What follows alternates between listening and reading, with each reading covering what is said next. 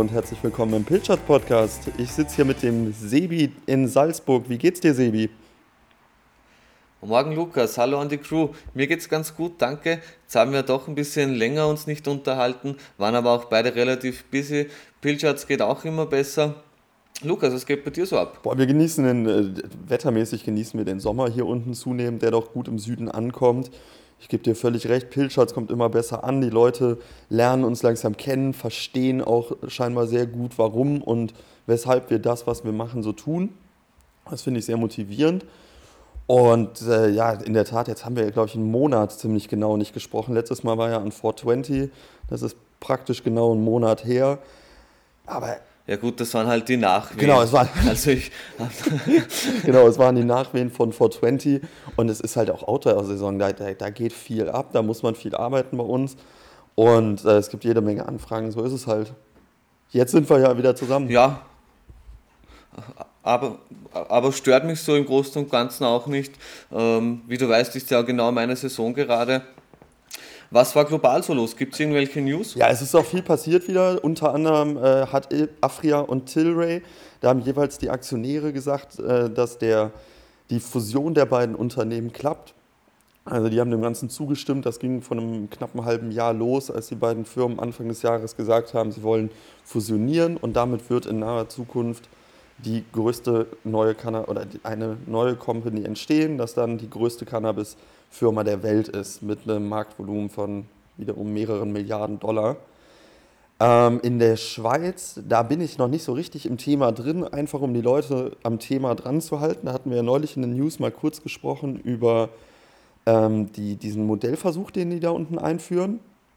Und da hatte ich noch gesagt, ja, sie, sie wollen wohl mit 5000 Leuten einen Modellversuch machen.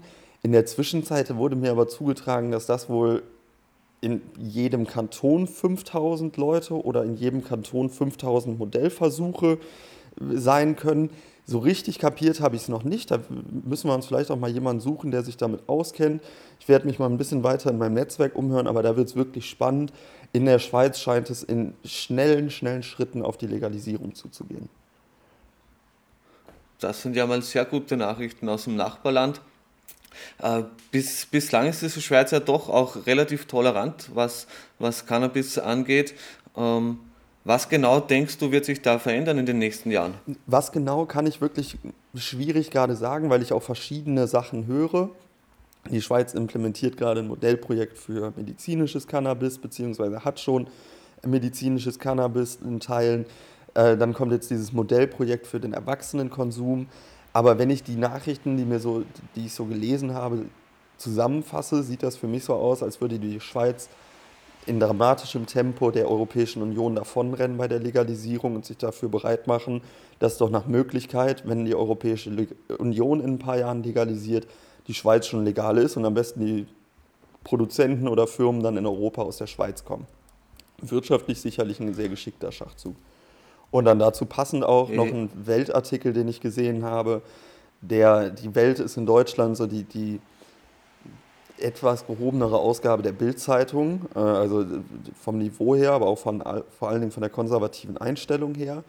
Und die hatten einen Artikel, Drogenpolitik, die Cannabis-Legalisierung rückt näher, in dem die äh, sehr klar eigentlich sagen, außer der CDU und der AfD in Deutschland ist keiner mehr gegen die Legalisierung, oder setzen sich alle Parteien mittlerweile für Legalisierungsformen ein. Und es wird nach der Bundestagswahl sehr wahrscheinlich Veränderungen, drastische Veränderungen im Thema Cannabis geben, im Bereich Cannabis geben und da bin ich sehr gespannt drauf.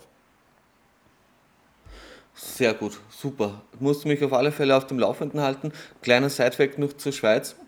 Bei denen findet heuer auch tatsächlich noch eine Hanfmesse statt. Ähm, persönlich weiß ich noch nicht, ob ich es schaffen werde, aber es freut mich definitiv, dass auch auf diesem Sektor wieder etwas vorangeht. In der Schweiz ist das die Canna-Trade, findet heuer von 2. bis zum 4. Juli statt.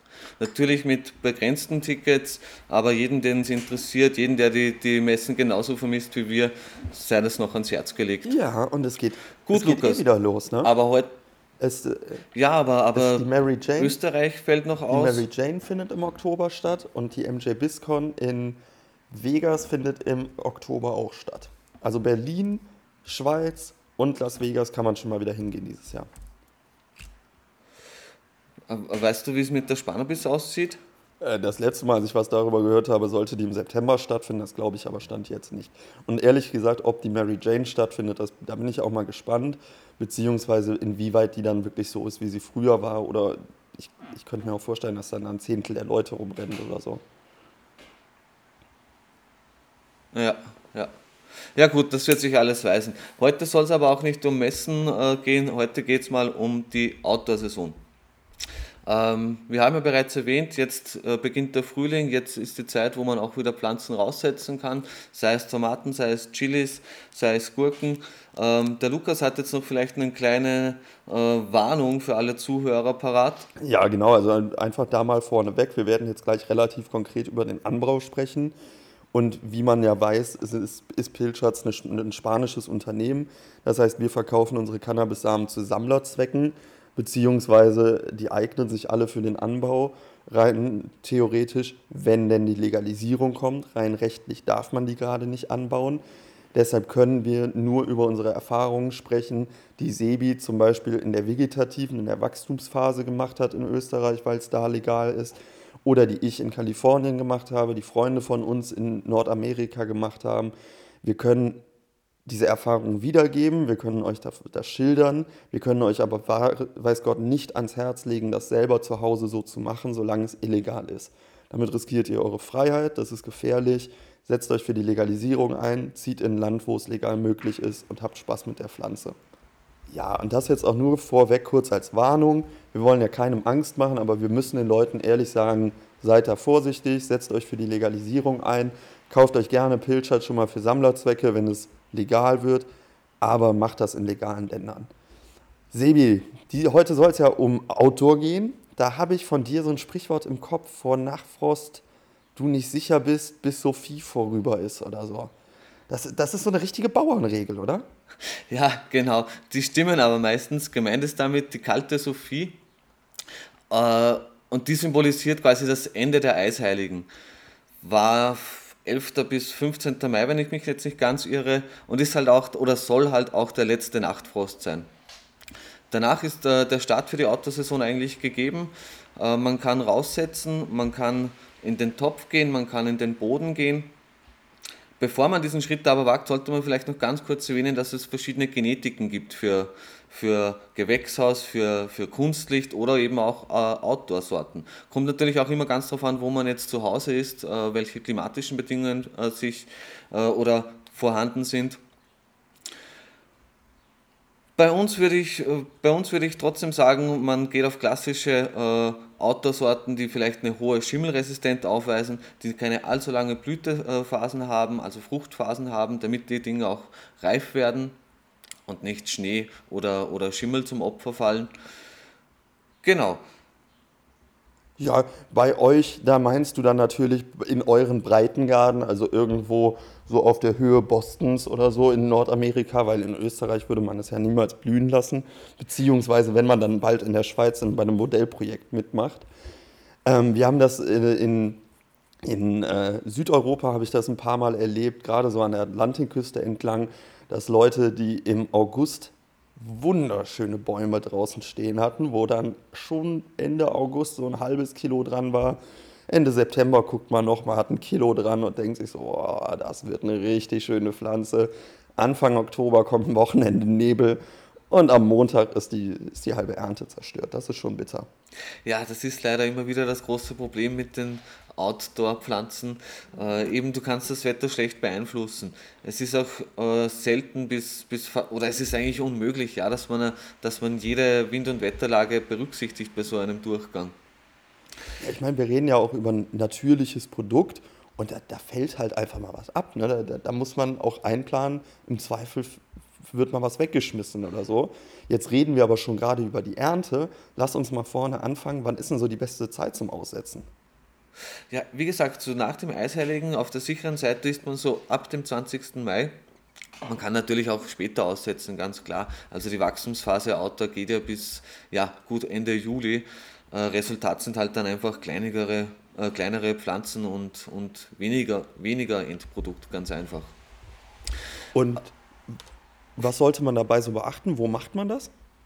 Naja, vorziehen würde ich trotzdem schon äh, ja, Anfang Mai Indoor unter Kunstlicht. Zur Not reicht ja auch äh, irgendein kleines Lämpchen.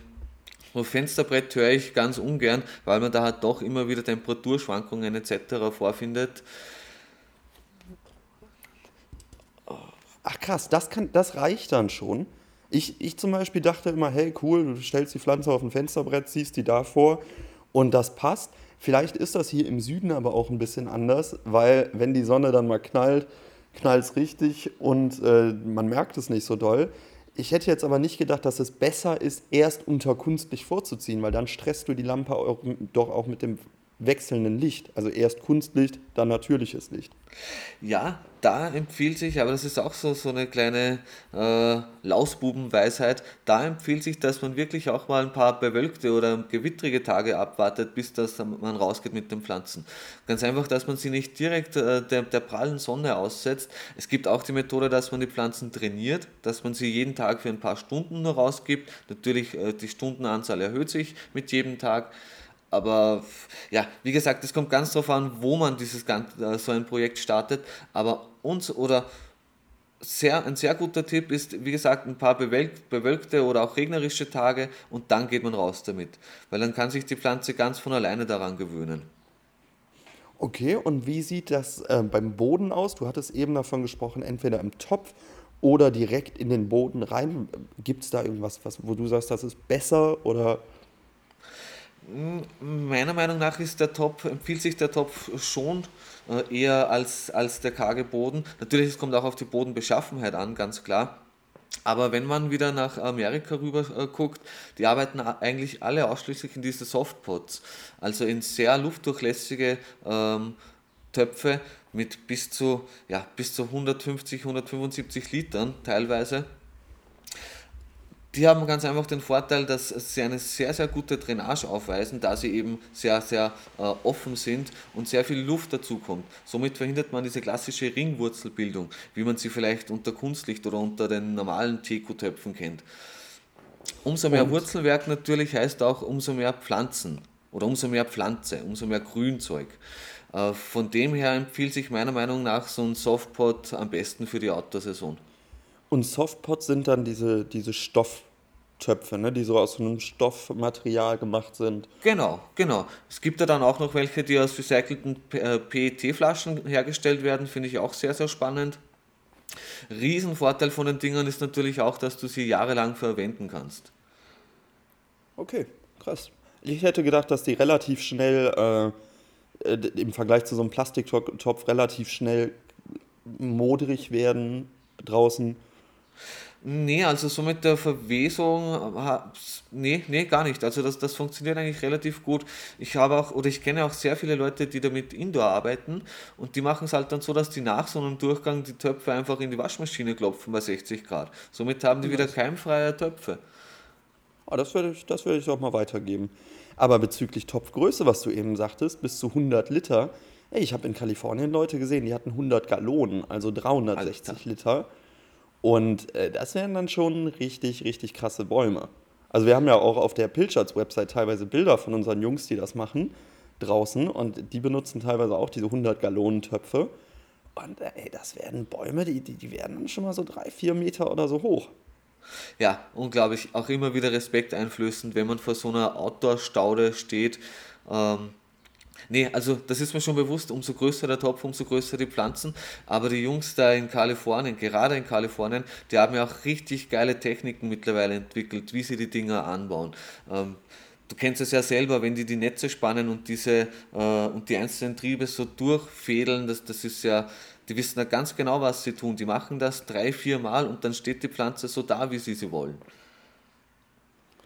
Hat ja, natürlich den hat natürlich den okay. großen Vorteil, dass du nicht nur eine Top-Cola produzierst und vielleicht unter anderem große Seitentriebe.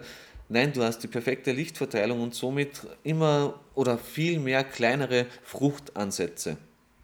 Die dann auch weniger schimmeln können, meinst du, ne? Weil wenn man jetzt so eine Unterarm große Blüte hat, für jeden, der jetzt zuhört, der noch nie eine Cannabispflanze wachsen gesehen hat, die Blüten verlieren beim Trocknen ca. 75% ihres Volumens. Mhm. Das heißt, wenn, wenn man draußen anbaut, hat man schnell mal eine Blüte, die so dick ist und so groß ist wie ein Arm. Wenn da ein bisschen Luftfeuchtigkeit drankommt, schimmelt die von der Mitte weg. Das will man verhindern. Deshalb baut man auf kleinere Blüten an, die, wo, die tendenziell nicht so schnell von innen verschimmeln. Genau, also man kennt das ja beim Thema Schimmel. Äh, relativ hohe Luftfeuchtigkeit oder hohe Feuchtigkeit plus Hitze plus Wärme natürlich der beste Nährboden für so einen Schimmel. Und wenn dann jetzt eben unsere unterarmgroßen Dinger äh, vollgesaugt sind, vielleicht noch vom, vom, vom, ja, vom, vom nächtlichen Regen und dann am nächsten Morgen die, die pralle Sonne mit 35 Grad draufknallt, dann kann man sich schon ungefähr vorstellen, was da so abgeht oder welche Prozesse da in, in Gange kommen. Was gibt es denn neben dem Schimmel draußen noch so für Gefahren? Weil es, draußen hat man ja nicht so ein reines, sauberes Umfeld wie drinnen in einem schön sauber gemachten Zelt. Worauf muss man da achten? Was sind da so die größten Gefahren?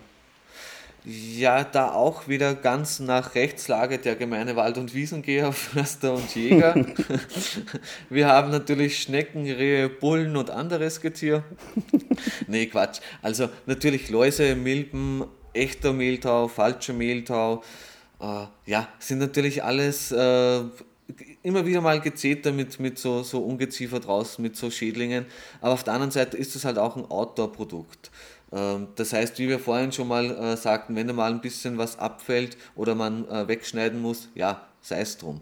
Mehltau ist auch so eine ganz lustige Sache, der befallt auch immer nur Pflanzen, die schon irgendwie eine Erkrankung haben oder die halt schon nicht mehr äh, 100% fit sind das, das konnte ich auch immer wieder bei mir im Hochbeet beobachten, dass da der Kürbis äh, dahin wuchert, Ende nie, und die Zucchinis daneben dem Mehltau zu Opfer fallen. Also das ist echt ganz krass. Ähm, da, man, man kann aber natürlich auch ein bisschen mit Nützlingen gegenarbeiten. Also es gibt ja auch da äh, für jeden Schädling einen Nützling, da hat ja auch jeder so seinen Gegenspieler. Man kann sich mit Gelbtafeln helfen, man kann auch äh, mit äh, gewissen Wässer, Wässerchen äh, einsprühen und bearbeiten. Da Warte Sie wieder, da unterbreche ich dich mal eben. Also Gelbtafeln, damit die Leute sich das vorstellen können, das sind einfach gelbe Plastikkarten, sehr klebrig. Wir ziehen Ungeziefer, kleine Fliegen und so an und die bleiben da kleben. So entfernt man den Schädling. Genau, genau, das sind so gelbe Leimtafeln und, und diese kleinen ähm, ja, diese kleinen Fliegen, die gehen halt da massiv auf diese Farbe und bleiben kleben.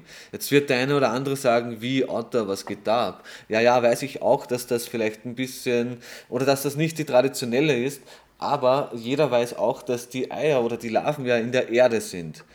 Die kommen bei viel Feuchtigkeit. Was passiert bei so einer Otterstaude? Es regnet, der Boden ist feucht, der Topf ist feucht.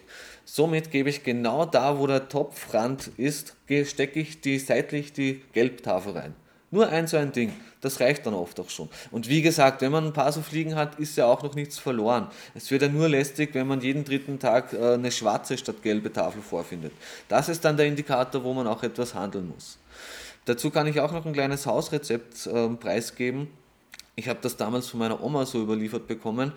Und zwar einfach äh, Wasser aufkochen und Zwiebel und Knoblauch darin einlegen. Meine Oma hat dann auch immer noch eine alte HB-Zigarette aufgemacht und den Tabak mit reingeworfen.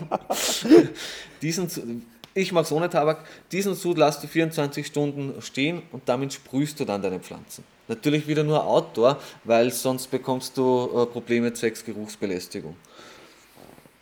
Ah, krass.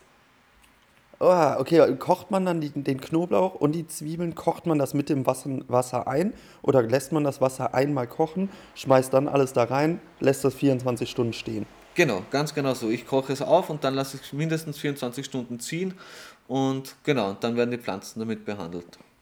Okay. Jetzt haben wir gesagt, also wann man circa draußen anfängt, worauf man so bei den Töpfen achten muss, was die natürlichen Feinde sind. Was, was ist denn eigentlich der Vorteil von draußen machen? Naja, das erste Mal der ökologische, äh, aus ökologischer Sicht, es gibt kein besseres Licht als die Sonne. Die Sonne wird uns geschenkt, wir zahlen nichts dafür. Im Sommer sind ja auch die Temperaturen traditionell viel zu heiß unter so einem Kunstlicht. Jetzt kann man vielleicht mit Klimaanlagen gegenarbeiten, die aber noch viel mehr Strom fressen. Alles nicht empfehlenswert. Da würde ich wirklich, oder die Zukunft sollte einfach dahingehend der Autoanbau äh, sein. Und ich meine mich zu erinnern, du hattest letztens auch mal vor einem Artikel gesprochen, äh, wo erwiesen wurde, äh, dass wenn, oder du kannst das vielleicht jetzt besser erklären.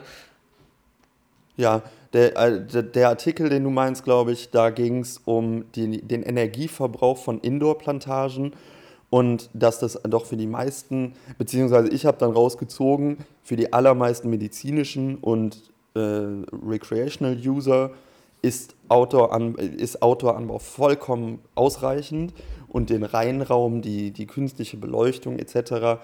braucht man für einen Bruchteil der Cannabiskonsumenten aus, aus medizinischer Sicht, also sei es für, für Chemotherapie-Patienten oder so. Und ich habe ja auch neulich mal selber gesagt, aus eigener Erfahrung, so Outdoor schmeckt halt einfach besser. Und das ist auch, was du gerade mit, mit der Lampe sagtest, mit dem Licht, die Sonne ist die beste Lampe. Jo, die ist nicht nur, die ist nicht nur umsonst, die, die ist jeden Tag 18 Stunden oder so an, sondern die macht halt einfach das beste Licht für die Pflanzen, das Natürlichste, das ist das, wofür die Pflanzen, worin die sich entwickelt haben und wo das Terpenprofil in meinen Augen auch immer am besten ist. Ja, definitiv. Also äh, Leute, die schon mit Outdoor zu tun hatten oder vielleicht ein bisschen Ahnung von der Materie haben, die werden definitiv bestätigen, wenn man so eine Outdoor-Pflanze ordentlich ausreifen lässt, richtig manikürt und dann auch noch fermentiert, wird man geschmacklich wenig finden, was darüber geht. Und es ist ja auch ganz klar, vielleicht auch ein kurzer technischer Side-Fact, ähm, damit unsere Pflanzen so richtig agieren können, brauchen wir unter Kunstlicht pro Quadratmeter 35.000 Lumen. Outdoor macht die liebe Sonne 180.000 Lumen pro Quadratmeter. Boah. Nur damit man ein bisschen ein Gefühl dafür äh, kriegt, wovon wir hier reden. Boah. Also 100 Lumen ist die Einheit, in der man die Lichtintensität misst, oder? Entschuldigung, ganz genau, ja, genau. Lumen ist unsere Einheit, mit der wir das Licht messen, ja. Und genau. da ist jetzt 35.000, ist im Innenraum schon richtig, richtig gut, oder? Natürlich, aber das braucht die Pflanze auch, dass da überhaupt etwas äh, passiert. Und draußen die Sonne hat an einem klaren Tag aber einfach mal sechsmal so viel knapp. Genau. Boah, krass, krass. Ja, also ich, mir fällt das immer wieder auf, wenn ich, äh, wir haben nur sieben Strains im Angebot, weil wir uns halt darauf konzentrieren wollen, dass wir Qualität anbieten. Das heißt, wir rauchen relativ, wir bekommen relativ oft das Gleiche zu rauchen, weil Leute uns ausprobieren wollen, mit uns arbeiten wollen oder so. Und da fällt mir doch immer wieder auf und ehrlich auch bei mir selber in aus eigener Erfahrung so, man baut drin was, man hat drin was, man hat was von draußen. Das von drin ist vielleicht ein bisschen potenter, so in der Wirkung, ja, man es knallt ein bisschen mehr. Aber vom Geschmack her ist draußen praktisch immer nicer, immer voller im Geschmack, äh, deutlich intensiver von den Fruchtnoten her und natürlicher, es kratzt weniger. Ich, ich bin einfach ein großer, großer Fan des Autoanbaus. Ja, definitiv. Aber wie gesagt, du bist ja in Spanien und, und das ist natürlich eine ganz andere Geschichte, auch klimatechnisch. Ja, in der Tat. Also wenn man, man muss halt in, auf den Nebel und so in, in, im Süden achten, aber von der Sonne her muss man sich hier nicht so fürchten. Ich habe viele Freunde, die ein bisschen weiter nördlich leben auf der Welt, die dann im Sommer nicht sich sicher sein können, ob die Sonne, äh, ob es nicht im August vielleicht auch mal eine halbe Woche regnet oder so da finde ich, macht Outdoor dann schon immer äh, nicht so richtig Spaß, weil man halt immer diese Gefahr hat, oh Gott, hoffentlich regnet es nicht nächste Woche und zerstört mir alles. Da eignet sich dann, glaube ich, ein Greenhouse ganz gut, oder? Ja, ja, gebe ich dir recht. Wobei Greenhouse äh, darf man auch nicht unterschätzen. Ich habe es nicht selten gehört, dass Leute die ersten paar Jahre wirklich nur mal damit verbracht haben, sich mit dem Greenhouse anzufreunden, also mit dem Gewächshaus anzufreunden, weil einfach da ganz schnell ganz anderes Klima drin herrscht. Also da reden wir wirklich schnell mal von Tropenklima und wenn man da nicht aktiv mit äh, Umluft arbeitet, im besten Fall sogar mit Sensoren, dass sich die Fenster automatisch öffnen oder schließen, hat man da mal ganz, ganz schnell verloren. Also ich kenne auch viele Leute oder ich kenne diesen einen Fall, möchte ich jetzt mal sagen, ähm, der zur Not dann Ende der Autosaison Wetter äh, äh, schlug um, alles ins Gewächshaus stellte ja, und sich somit den ganzen, die ganze Sommerarbeit quasi vernichtet hatte innerhalb von ein paar Tagen. Boah, das ist natürlich brutal. Also Gewächshaus, ja klar, meiner Meinung nach hätte ich die Möglichkeit, ich würde mir ein massives Gewächshaus hinstellen, da vorne eine kleine Matratze, wo ich pennen kann sozusagen, aber es ist ein massiver Aufwand und es ist nicht zu unterschätzen. Ja, und dann auch, dann muss man ja im Gewächshaus auch darauf achten, wie nah am Rand ist man oder wie nah in der, wie weit in der Mitte ist man des Ganzen, weil da die Temperaturunterschiede dann schon mal zweistellige Gradzahlen betragen können, wenn man eben keine gute Durchlüftung des Ganzen hat. Aber alles in allem, wenn man draußen anbaut, ist es deutlich stromsparender. Der Geschmack ist, wenn man die gleiche, die, die gleiche Ernährung für die Pflanzen und so benutzt, ist meist deutlich intensiver und deutlich voller. Potenz im Vergleich zum Innenanbau meistens ein bisschen geringer. Aber gut, also ich bin halt auch eher Freund des Cannabiskonsums, der an Wein erinnert und weniger des Cannabiskonsums, der an Schnaps erinnert. Und deshalb feiere ich so einen Outdoor-Strain, der dann vielleicht ein bisschen weniger stark ist, aber viel besser schmeckt, mehr als ein Indoor-Strain oder den gleichen Strain aus dem Innenraum, der mich zwar eine halbe Stunde länger aus dem umhaut, aber dafür weniger Geschmack hat. Ja, außerdem möchte ich noch anmerken, dass man sehr wohl dann an hohen Feiertagen, wenn man mal in Schnapslaune ist, auch aus den Outdoor-Blüten erstklassigen Pollinat, erstklassigen Isolator, erstklassige Extrakte zaubern kann. oh, Sebi, ich freue mich so hart darauf, wenn diese, wenn wir so in, ich weiß nicht genau wie lange, aber ich glaube, es dauert nicht mehr lange, noch ein paar Jahre, dann haben wir in Europa legales Cannabis. Die Leute gucken sich um und denken so, hä, wie ist denn das jetzt passiert? Und dann sehe ich dich schon in so einem Gewächshaus stehen und sagen, oh ja, ich habe mich mit meinem Gewächshaus angefreundet, jetzt geht's los. ja, wie gesagt, wir stehen definitiv in den Startlöchern, also ich bin bereit. ja, chillig. Ey, dann haben wir den Leuten heute doch mal einen guten Überblick gegeben zum Thema Draußenanbau. Was muss man also darauf achten? Vor allen Dingen immer auch an der Stelle nochmal achtet auf eure Gesetzeslage. Und wenn die, weil ihr zum Beispiel in Deutschland gerade sitzt, nicht richtig ist, dann redet mit euren Politikern, redet mit euren Eltern und so weiter. Steht dafür ein, dass ihr Cannabis konsumiert, steht dafür ein, dass es nicht die schlimme Droge ist, von der häufig gesprochen wird und seid ein Teil dessen, dass, es sich, dass sich die Situation verändert. Weil wenn mehr Leute zu Hause sich einfach eine Pflanze hinstellen könnten, beziehungsweise in den Laden gehen könnten und dort das Produkt ihres lokalen Bauerns kaufen könnten, wäre doch vielen Menschen geholfen. Genau, sehe ich auch so. Vielleicht noch ganz kurz ein Schlusswort äh, von mir. Wir haben jetzt natürlich nur mal ganz, ganz oberflächlich äh, an, dem, an der Thematik gekratzt. Wenn vielleicht jetzt irgendwelche Fragen auftauchen, sei es Topfgröße, sei es Dünger, sei es äh, Substrat, bitte scheut euch nicht und schreibt uns einfach und wir versuchen natürlich wie immer alles ähm, schnellstmöglich und wahrheitsgetreu zu beantworten. Genau. Und generell wir bleiben dabei, wir freuen uns über jedes Feedback von euch. Jedes Mal, wenn euch, uns einer von euch schreibt, äh, ist das doch sehr gut für uns. Einfach, da können wir viel lernen und es tut immer gut, eure Feedbacks zu lesen. Pilchards-es auf Instagram und pilchards.es ist unsere Website. Da stehen alle unsere Kontaktdaten, da erreicht ihr uns und da freuen wir uns immer von euch zu hören. Genau. Außerdem für alle äh, Musikfreunde unter euch, auch auf Spotify findet ihr uns jetzt. Da haben wir uns jetzt mal die Mühe gemacht oder sind gerade dabei, ein paar Playlists für euch zu erstellen. Auch da würden wir uns freuen, wenn ihr da mal reinhört und uns eure Meinung dazu sagt. Genau, und jeder, der da was sucht, der braucht einfach nur unsere Strain-Namen einzugeben. Ich habe mich an die Pina Onada gemacht. Ich glaube, du bist Blue Monsoon und was war die andere Tortuga, an der du gerade arbeitest? Genau, Big Tuna bin ich auch schon ziemlich weit. Und ja, dann haben wir noch so ein paar Jungs im Team, die, äh, die auch ihre Playlists machen. Da, könnt ihr, da lernt ihr uns auch ein bisschen kennen. Da lernt ihr die, die Musik, die so im Hintergrund bei Pilchards läuft, ein bisschen kennen. Wenn ihr da was habt, sagt uns gerne, wenn ihr da Vorschläge habt, auch immer her damit. Da freuen wir uns, eure Einflüsse mit reinzubringen. Und Sebi, damit sage ich jetzt einfach mal vielen Dank, dass du dir die Zeit genommen hast. Und dann gucken wir mal, was beim nächsten Thema kommt. So machen wir das, Lukas. Es hat mich gefreut. Es war sehr viel Spaß heute und ich freue mich auf das nächste Mal. Ich mich auch. Mach den, mach den guten Tag, Sebi. Mach's gut, Mann. Tschüss.